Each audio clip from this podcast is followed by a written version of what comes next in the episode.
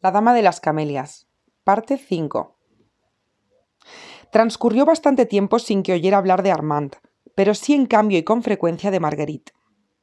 Ignoro si habrán reparado en este hecho hasta que el nombre de una persona, que al parecer debía seguir siéndonos desconocida o al menos indiferente, se pronuncie una vez en nuestra presencia, para que poco a poco una serie de detalles se agrupen en torno a ese nombre, y para que todos nuestros amigos hablen de algo que nunca antes les había interesado.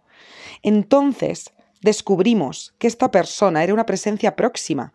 Advertimos que ha pasado varias veces por nuestra vida sin que lo notáramos hallamos en los acontecimientos que respecto a ella nos refieren una coincidencia y una afinidad reales con ciertos acontecimientos de nuestra propia existencia. No era este exactamente mi caso respecto a Marguerite, a quien conocía de vista por haberla encontrado en varias ocasiones y por sus costumbres.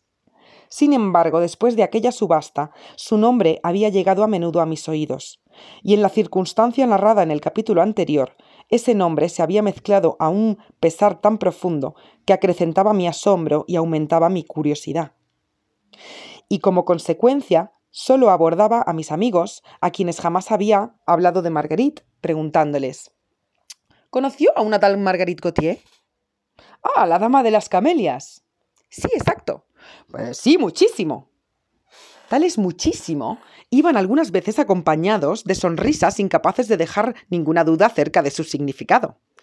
Ah, bien, ¿y cómo era? seguía yo. Una buena chica. ¿Solo? Por Dios, poseía más ingenio y quizá más corazón que las demás. ¿No puede decirme nada más especial respecto a ella? Eh, arruinó al varón de G. ¿Nada más? Eh, fue la querida del viejo duque de... Ah, ¿seguro? Es lo que se dice. En cualquier caso, él le daba mucho dinero. Siempre los amigos, siempre los mismos datos generales. Sin embargo, sentía curiosidad por averiguar algo respecto a la relación entre Marguerite y Armand. Un día me encontré con uno de esos individuos que continuamente comparten la intimidad de las mujeres públicas. Le pregunté ¿Conoció a Marguerite Gautier? Me respondió con el mismo muchísimo. ¿Cómo era? Hermosa y buena chica. Su muerte me ha producido un hondo pesar. ¿Tuvo un amante llamado Armand Duval? Un rubio, alto. Sí. Pues sí, lo tuvo. ¿Y qué clase de persona era ese Armand? Un jovencito que se comió con ella lo poco que poseía, creo, y que se vio obligado a dejarla. Dicen que estaba loco por ella. ¿Y ella? También, también le quería muchísimo, según decían, pero como suelen amar esas mujeres, no hay que pedirles más de lo que puedan dar. ¿Qué ha sido de ese Armand? La verdad que lo ignoro, lo conocíamos muy poco. Estuvo con Marguerite cinco o seis meses, pero en el campo. Cuando ella regresó, Armand partió. ¿Y después volvió a verle? Nunca. Tampoco yo había visto de nuevo a Armand. Llegué a preguntarme si, cuando se presentó en mi casa la reciente noticia de la muerte de Marguerite, no le incitó a exagerar su amor de antaño y por consiguiente su dolor, y me decía que quizá hubiera olvidado ya con la muerta la promesa de visitarme de nuevo. Dicha suposición hubiera resultado bastante verosímil en caso de referirse a otra persona, pero en la desesperación de Armand hubo acentos sinceros. Y pasando de un extremo a otro, suponía que su desolación se había convertido en enfermedad, y que si no recibía noticias del joven era debido a que estaba enfermo o quizá muerto.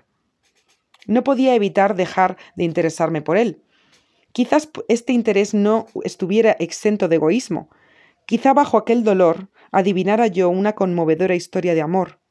En fin, quizá mi deseo de conocerla obedecía en mucho a la inquietud que me producía el silencio de Armand. Puesto que el señor Duval no volvía a mi casa, decidí ir a la suya. No era difícil hallar un buen pretexto. Por desgracia ignoraba su dirección, y nadie entre quienes intenté averiguarla pudo dármela. Me dirigí a la calle Dantan. Quizás el portero de Marguerite supiera dónde vivía Armand. El portero era nuevo. Lo ignoraba, como yo. Entonces me informé del cementerio donde había sido enterrada la señorita Gautier. Yacía en el cementerio de Montmartre. Abril había renacido. Hacía buen tiempo, y las tumbas ya debían de haber perdido el aspecto luctuoso y desolado que les presta el invierno.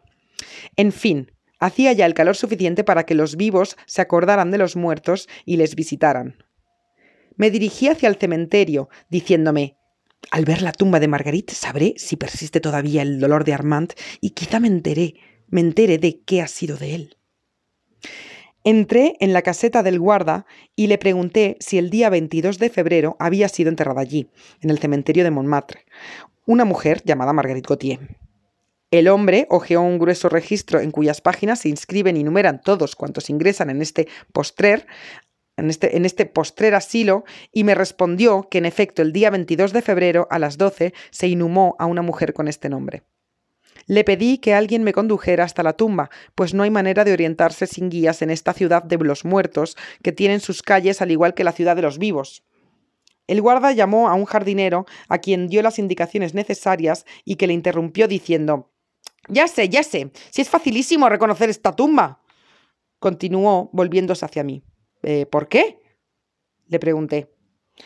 Porque está llena de flores muy diferentes a las demás. ¿Está a su cuidado?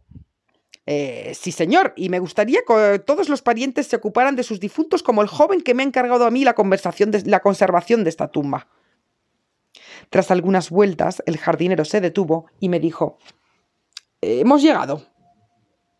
En efecto, ante mis ojos se extendía un cuadrado de flores que nunca se hubiese tomado por una tumba si una lápida de mármol blanco con un nombre inscrito no la constatara. La lápida de mármol aparecía en posición vertical y una verja de hierro limitaba el terreno comprado, que se hallaba cubierto de camelias blancas. ¿Qué le parece? me dijo el jardinero. Muy hermoso. Y cada vez que se marchita una camelia tengo órdenes de renovarla. ¿Y quién se la ha ordenado? Eh, un joven, un joven que lloró mucho la primera vez que vino, un antiguo amante de la muerta, sin duda. Eh, pues parece ser que era una casquivana. Dicen que era muy guapa. ¿El señor, el señor la conoció? Eh, sí. Como el otro, dijo el jardinero con una sonrisa maliciosa. no, no, jamás hablé con ella. ¿Y viene usted a visitarla aquí? Es muy gentil por su parte, porque quienes vienen a ver a esa pobre muchacha al cementerio no necesitan hacer cola, que digamos. ¿No viene nadie? Nadie, excepto el joven caballero que ha venido una vez. ¿Una sola vez? Sí, señor. ¿No ha vuelto desde entonces? No, pero volverá cuando regrese. Ah, está de viaje. Eh, sí. ¿Y sabe dónde está? Creo que está en el pueblo de la señorita Cotier. ¿Y qué hace allí? Eh, va a pedir la autorización para exhumar a la muerta y hacerla trasladar a otro lugar. ¿Por qué no la deja aquí? Usted sabe, señor, los caprichos que se tienen con los muertos. Nosotros tenemos ocasión de comprobarlo a diario. Este terreno se ha comprado solo para cinco años, y el joven en cuestión quiere una sepultura perpetua y con más terreno. El distrito nuevo se ajusta más a sus deseos.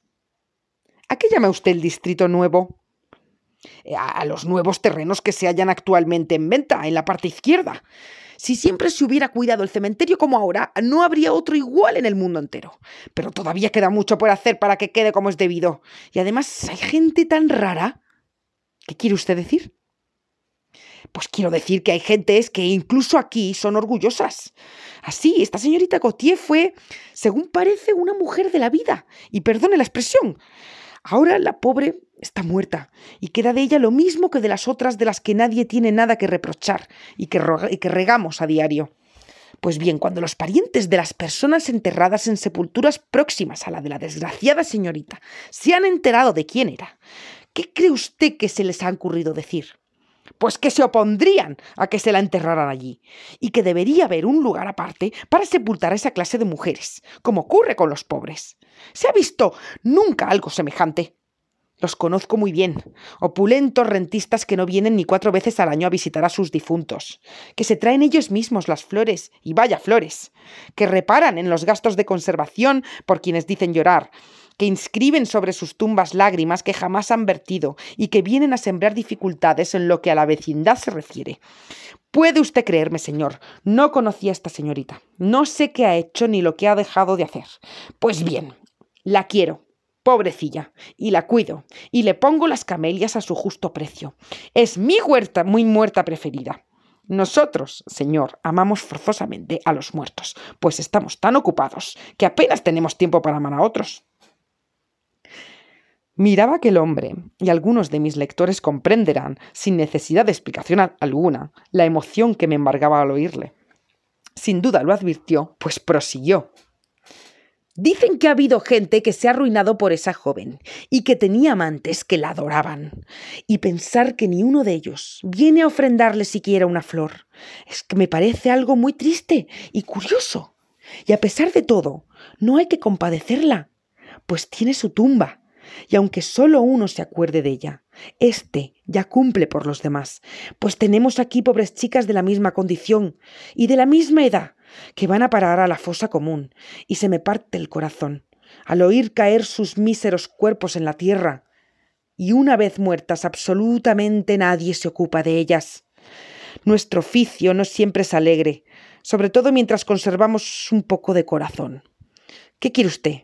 Es más fuerte que yo. Tengo una hermosa hija de veinte años, y cuando nos traen una muerta de esa edad pienso en ella, y ya sea una gran dama o una vagabunda, no puedo evitar emocionarme. Pero seguramente le estoy aburriendo a usted con mi historia, añadió. No ha venido aquí para escucharlas. Me dijeron que lo condujera a la tumba de la señorita Gautier y está usted en ella. ¿Puedo servirle en algo más? ¿Sabe usted la dirección del señor Armand Duval? Pregunté al jardinero. Sí, sí, vive en la calle. Al menos allí es donde ha ido a cobrar las flores que, que puede usted ver aquí. Muchas gracias, amigo.